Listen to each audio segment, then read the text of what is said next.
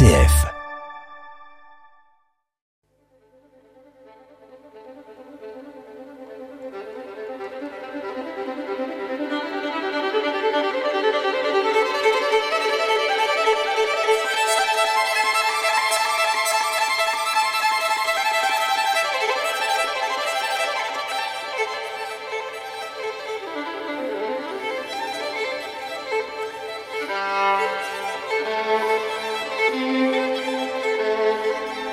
Francesco de Zurbaran est avec Velázquez et Murillo l'un des plus grands peintres espagnols du XVIIe siècle, un siècle que l'on présente souvent comme le siècle d'or espagnol. Odile Landa, vous êtes historienne d'art, spécialiste de Zurbaran et des peintres espagnols du siècle d'or. Vous venez de publier aux éditions MAM un ouvrage qui s'intitule Sur la terre comme au ciel, Zurbaran. Un livre où vous analysez l'un des chefs-d'œuvre de Zurbaran, le grandiose retable de Jerez de la Frontera. Alors avant de parler de ce chef-d'œuvre, j'aimerais que vous nous donniez quelques éléments de la biographie de Zurbaran, car c'est un peintre extrêmement célèbre en Espagne et beaucoup moins connu en France. C'est un petit peu dommage qu'on ne le connaisse pas en France parce qu'il y avait 80 tableaux de Zurbaran euh, dans le éphémère et très beau musée espagnol de Louis-Philippe entre 1838 et 1848. Euh, il a été redécouvert par les Français, par les soldats de Napoléon. Euh, qui étaient plus sensibles à cette peinture très très naturaliste, très très proche de la vie, euh, alors que les Français du 18e détestaient cette peinture qu'ils trouvaient assez vulgaire et, et pas du tout distinguée, enfin donc qui ne plaisait pas.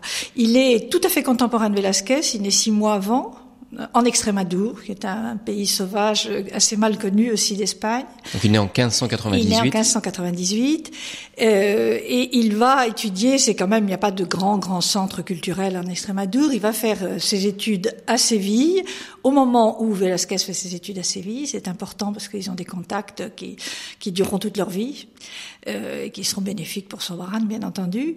Et puis euh, il va assez curieusement, il ne va pas passer l'examen. Il y a un examen après trois années d'études qu'il refuse de passer, on ne sait pas pourquoi, et il retourne dans son pays, en Extrémadure, où il va travailler 10 à 12 ans dans une ville qui maintenant est un gros village, mais qui était une ville très importante parce qu'elle était le siège de l'Inquisition. C'est une petite ville qui s'appelle Llerena et dans lequel on trouve encore beaucoup de choses sur la vie de Sobaran, sa maison, des archives, les baptêmes de ses premiers enfants, enfin, pas mal de choses. Il faut dire également que c'est de l'Estrémadure que sont partis beaucoup de, de conquérants en Amérique latine. C'est un pays de conquérants. C'est un pays de, de, de, gens qui partent et qui vont tenter leur chance ailleurs parce que c'est un pays très pauvre.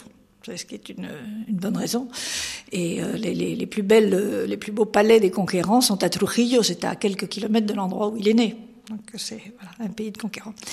Et puis euh, certainement, on connaît très très mal, alors malheureusement cette période de jeunesse à Irena parce que les troupes françaises sont passées par là et que, mm, en plus des troupes françaises qui ont dû enlever un certain nombre de choses, euh, l'église principale a été brûlée pendant leur guerre de 36, pendant leur guerre de, révolutionnaire. Euh, donc euh, il y a peu de traces, il y a, y a, très très peu de tableaux de Sorbaran dans son pays natal. Et, mais il devait être suffisamment connu pour être euh, invité à Séville par les dominicains en 1626 à peindre 22 ou 24 tableaux pour euh, leur couvent, un de leurs couvents puisqu'il va peindre dans trois couvents dominicains. Euh, un de ces tableaux va, va être très très célèbre. C'est un Christ en croix, c'est le premier Christ en croix signé daté euh, de Sobaran, on est en 1627. Et euh, ce, ce, Christ, on le prenait pour une sculpture, les contemporains le disent. Donc on voit déjà tout à fait son, son style qui doit beaucoup à Caravage, c'est-à-dire des fonds sombres, des Christ très éclairés, un, un, volume très particulier. Et grâce à cette première commande, il va petit à petit rafler toutes les commandes des couvents masculins de Séville. Euh, il faut dire qu'on est après le Concile de Trente. Ça a l'air loin parce que le Concile de Trente est 1563, mais vous savez bien qu'il faut à peu près 50 ans pour une réforme s'installe. Et tous les couvents de Séville veulent rénover leur, leur décor. Ils ont de l'argent, ce sont eux les commanditaires. Et donc, il va travailler pour tous les couvents, pour les dominicains, pour les franciscains, pour les chartreux, pour les mercédaires, enfin pour tous les couvents masculins. Ce qui m'a assez frappé, parce que je me suis dit pourquoi pas les femmes. Et j'ai pensé euh, qu'il était un peu trop viril pour euh, comme peintre, c'est un peintre extrêmement puissant avec euh, une espèce de force intérieure de, de, ses personnages et que ça faisait peut-être peur aux religieuses et qui était aussi moins riche. Dire, parce qu'au début, il n'est pas très cher, mais il devient vite assez cher, puisqu'il devient le, peintre euh, sollicité par tout le, le gros commanditaire et, et, une fois encore, le, les couvents religieux, plus encore que, les, on le les églises. très souvent comme le peintre des ordres religieux, alors qu'il aura quand même une expérience à la cour. Oui, il a une expérience à la cour. Il est invité justement très probablement par Velasquez, on n'a pas une certitude, mais euh, il y a peu de chances que ce soit quelqu'un d'autre, en 1634, pour décorer et faire un grand décor civil euh, dans un nouveau palais que Philippe IV a fait construire, qui est le Buen Retiro, qui est maintenant détruit, il en reste que le, jardin, et euh, où tous les grands peintres espagnols contemporains ont, participé, et Velasquez participe notamment avec les fameuses lances. Le, lui, il va peindre deux batailles, une des batailles va être perdue, et une, une série d'Hercule qui est un petit peu, un petit peu maladroite trop réaliste. Et on ne sait pas si c'est parce, qu'il a pas vraiment réussi son, affaire à, Madrid ou que lui-même, qui devait être très intelligent, s'est rendu compte qu'il y avait trop de concurrence alors que euh, à Séville il était le roi et il repart très très vite. Dès l'année suivante, il repart euh, travailler dans ses couvents à Séville. On, on dit qu'il n'était pas très attiré par la vie de la cour on n'en sait rien. Vous savez, finalement, c'est très peu de choses. Moi, j'ai beaucoup travaillé sur les documents. Euh, j'en ai, j'en ai retrouvé, enfin, entre ceux qui avaient été trouvés par mes collègues et ceux que j'ai trouvés moi-même, on a plus de 200 documents. Ça concerne pas du tout sa vie privée. On sait pas du tout comment il était. Et, et j'ai fait quelque chose qui m'a beaucoup amusé. J'ai fait étudier son écriture parce que on disait beaucoup, c'est le peintre des moines. Alors, on une espèce de frangélico deux siècles plus tard. Or, c'est un monsieur qui s'est marié trois fois, qui a eu dix enfants, qui est très intéressé dans ses contrats. Il est habile comme tout. On voit très bien comment comment il tourne les choses pour que ce soit à son avantage. Et, dans l'analyse d'écriture, on m'a dit que c'était quelqu'un d'intelligent, de très volontaire, de capable de mener une équipe, et c'est tout ce qu'il fait en fait. Il a une grande équipe après qu'il va faire travailler, ça m'a beaucoup amusé. En 1637, il a cette grande commande du retable de Jerez de la Frontera que vous avez étudié très en détail dans le livre dont nous allons parler dans, dans un instant. Euh, sa vie continue, il va quand même retourner à Madrid. Il va retourner à Madrid beaucoup plus tard. Il va retourner à Madrid. Il faut dire qu'à Séville, il y a quelque chose d'épouvantable au milieu du siècle, 1649 très précisément. La peste arrive, une peste, selon les, auteurs contemporains, qui, tue du tiers ou de la moitié de la population de cette ville, qui est une des plus importantes d'Europe au début du XVIIe siècle. Euh, son fils va mourir. Son fils qui était peintre, un peintre de nature morte absolument délicieux, va mourir très jeune. Et euh, certainement, c'est un grand choc. Et je pense que les dix années qui suivent cette terrible euh, euh, il y a autre chose à faire que de faire des grandes commandes de peinture euh, à, différents artistes. On a beaucoup de choses à reconstruire. Et à ce moment-là, il va se diriger vers le marché américain. Il, vendait déjà des tableaux en Amérique. Je suis persuadée qu'il l'a fait très très tôt. Euh, mais sa grosse concentration d'œuvres à ce moment-là sont des œuvres d'atelier qui partent pour l'Amérique, pour les Indes, comme on disait à l'époque. Et quand on dit l'Amérique, c'est le Mexique, alors, essentiellement le Mexique, Pérou et Buenos Aires, ce qui est très nouveau pour l'époque. On a un contrat pour Buenos Aires aussi. Et puis euh, en 58, il part à Madrid.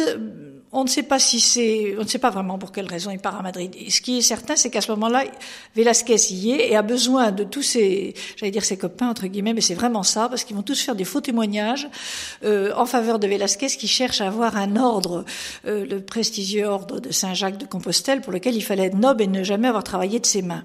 Alors travailler pour le roi, c'était pas du travail. Donc tant que Velasquez a été peintre du roi, c'était pas du travail.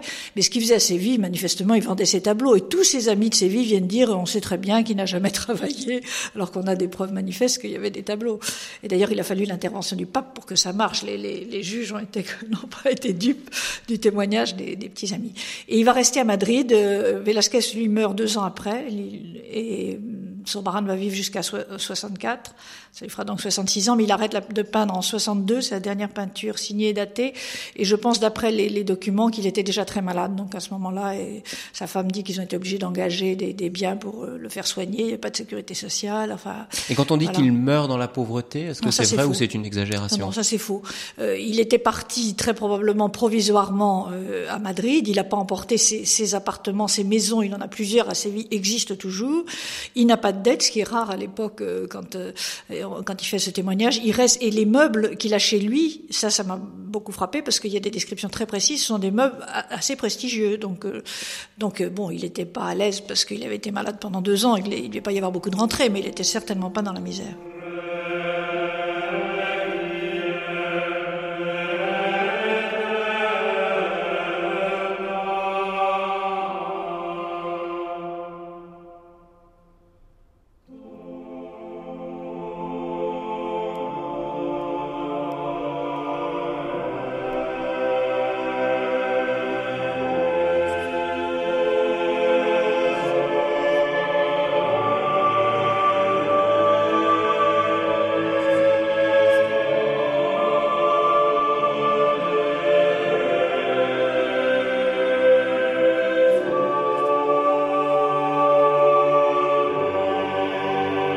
Odile de Landa, pour nous faire connaître davantage l'œuvre de Zurbaran, vous venez de, réaliser un livre qui s'intitule Sur la terre comme au ciel, Zurbaran, aux éditions MAM. Vous vous êtes centré sur un retable, le fameux retable de Jerez de la Frontera, qui est un retable magnifique. Nous allons le découvrir en, votre compagnie.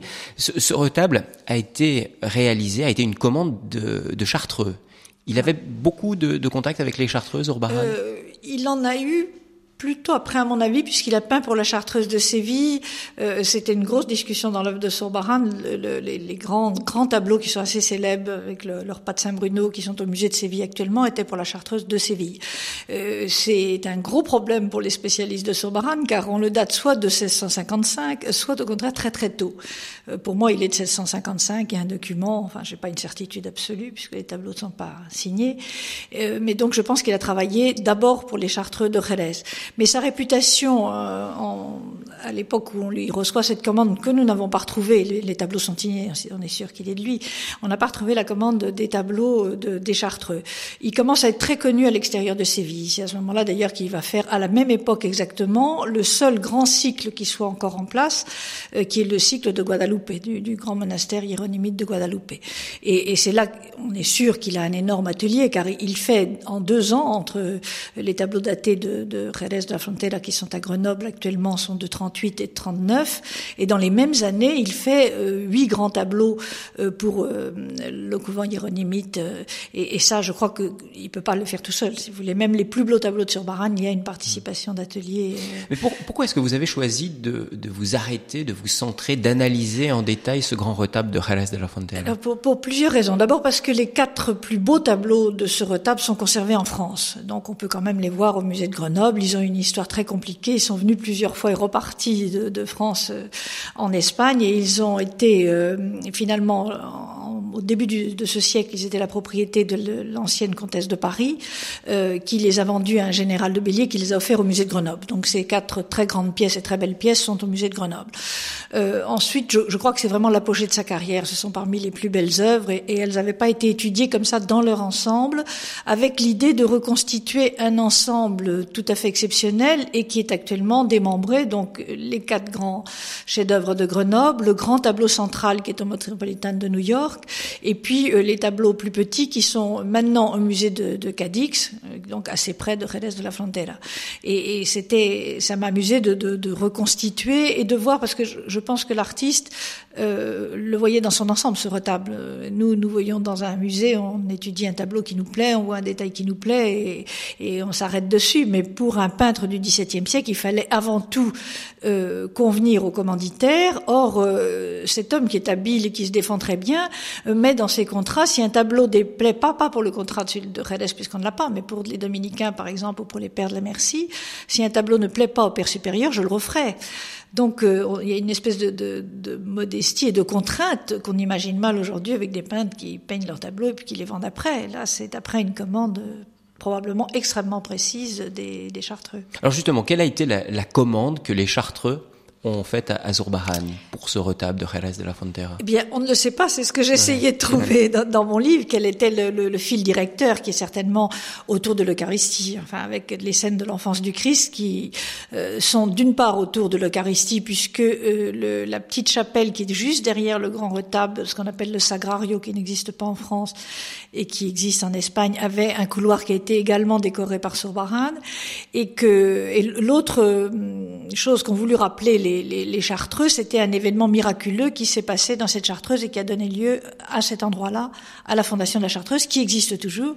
Et d'ailleurs, dans le livre, mon mari a fait des photos de cette chartreuse pour qu'on voit comment elle est encore actuellement. Alors, aidez-nous à, à, visualiser ce grand retable qui est immense, qui fait 15 immense, mètres 15 de mètres sur 10, haut, oui. 10 mètres voilà. de large. Oui, oui.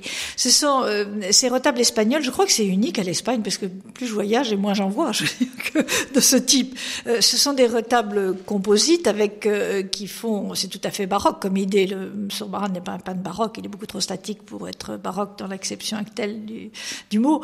Euh, mais ce sont des retables qui font, enfin, qui tiennent compte de l'architecture, de la sculpture et de la peinture. Donc il faut trois personnes pour faire un retable comme ça, un architecte de retable. Ils sont, alors lui, on a son contrat, euh, un sculpteur. On a également le contrat pour le sculpteur. Euh, dans le grand retable de Surbaran, il va y avoir des colonnes salomoniques qui sont qui doivent rappeler donc le temple de Salomon et inciter à la prière parce que c'est un mouvement ascendant vers le haut. Euh, il y a douze statues d'apôtres, une grande statue de crucifix en haut, et, les tableaux de Surbaran sont insérés donc dans un décor extrêmement riche qui devait être doré. Malheureusement, le retable a été brûlé au XIXe siècle, la partie bois du retable. Euh, on a pu sauver les statues qui sont de nouveau ramenées à la Chartreuse. Ça, je trouve ça assez touchant qu'elle soit une partie de ce très beau retable soit revenue dans la Chartreuse de Jerez, où les Chartreux sont revenus euh, au milieu de ce siècle, enfin après la guerre civile espagnole. Et donc Surbaran euh, euh, a certainement eu euh, des, des, précisions sur les euh, sur les sujets et même probablement des, des, livres que lui ont confiés les les Chartreux. Je parle des livres parce que dans son testament il n'y a pas de livres. Euh, or il savait certainement lire. Il y avait des peintres à l'époque qui ne savaient pas lire, mais lui on voit son écriture. Je l'ai vu dans les documents, donc il écrivait même très bien pour quelqu'un de son époque. Et les, les quelquefois, par exemple pour la, la circoncision, c'est un livre très particulier qui lui sert de, de, de, modèle, enfin qui lui donne le texte de son, de son tableau. Et je, je, crois que les pères chartreux ont dû être très très précis sur cette, sur cette commande, comme on l'était au XVIIe siècle.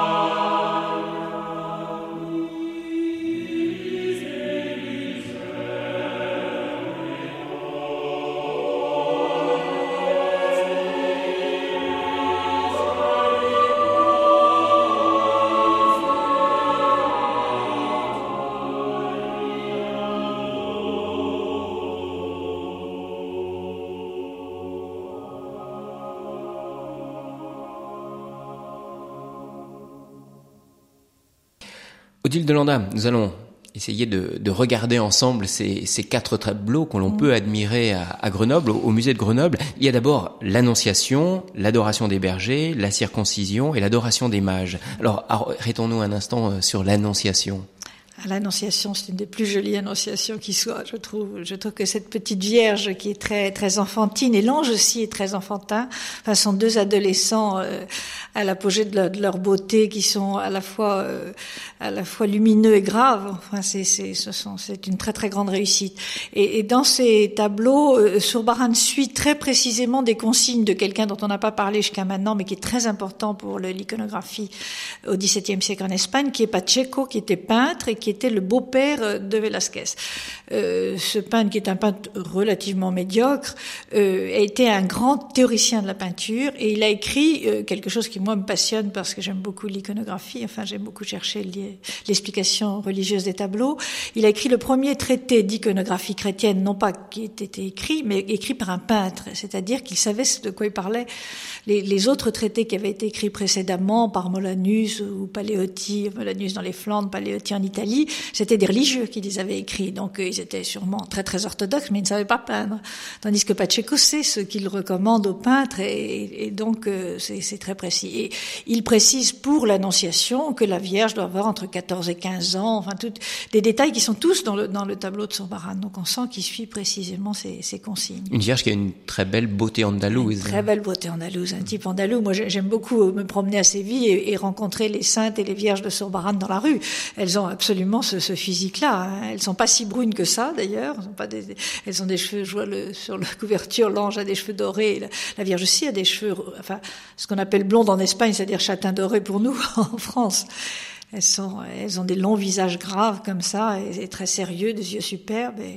Et, puis euh, Sobaran a une façon très particulière qui m'a frappé de, de, de créer un regard intérieur. C'est-à-dire qu'en fait, quand les gens sont en extase ou en profonde réflexion, vous ne voyez pas la pupille, on voit une espèce d'ombre à la place de l'œil, et ça, ça donne cette impression d'intériorité extraordinaire qu'il est un des rares à avoir su capter comme ça.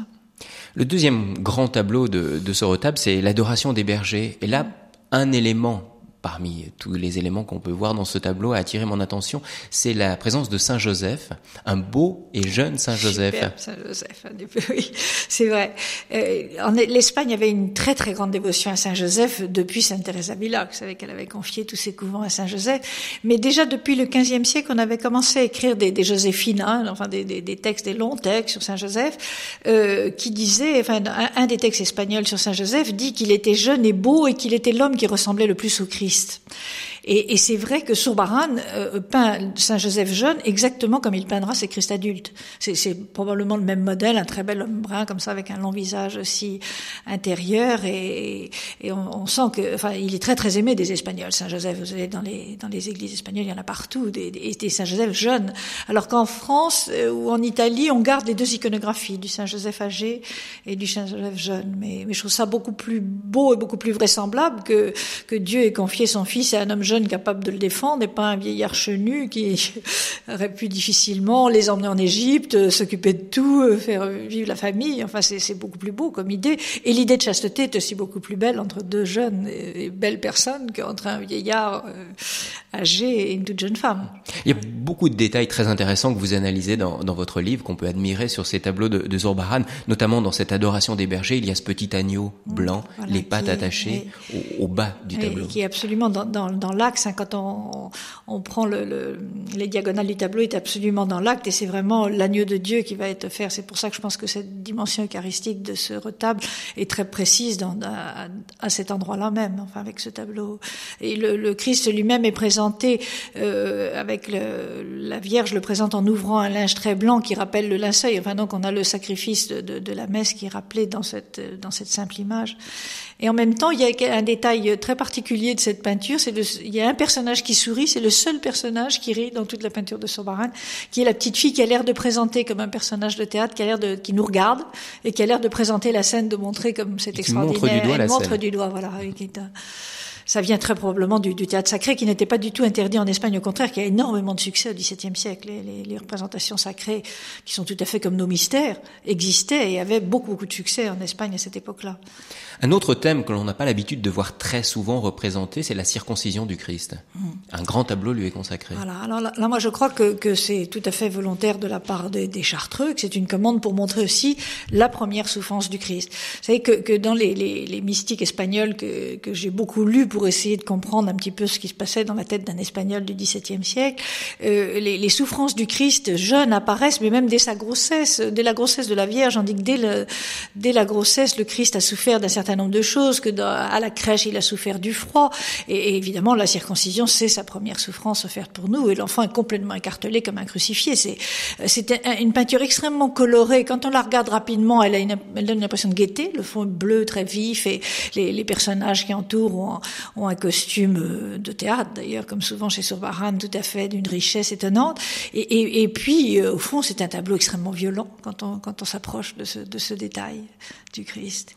Il faudrait également parler de, de l'adoration des mages, mais le mmh, temps oui. tourne. J'aimerais plutôt, pour euh, terminer cette émission, que vous nous parliez de cette peinture, de cet âge d'or espagnol que l'on a du mal à, à, percevoir en France. On trouve que c'est souvent très obscur, très sombre. Vous, quel est votre sentiment face à cette peinture?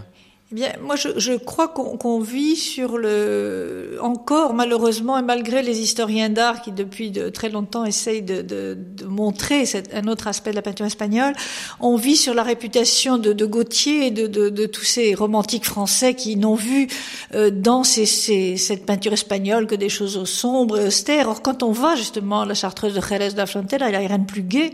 Les couvents espagnols en pierre ocre, il y a plein de fleurs partout, il y a des, euh, il, y a, il y a de l'eau dans les dans dans C'est pas triste du tout. Je crois pas du tout que c'était quelque chose de triste, mais je crois que c'est tellement euh, peut-être étranger à notre mentalité, cette à la fois cette intériorité du sentiment et en même temps cette représentation euh, presque baroque du sentiment religieux, ces hôtels qui dégoulinent d'or. Quand j'accompagne des Français qui n'ont jamais été en Espagne, ils sont toujours étonnés de ça.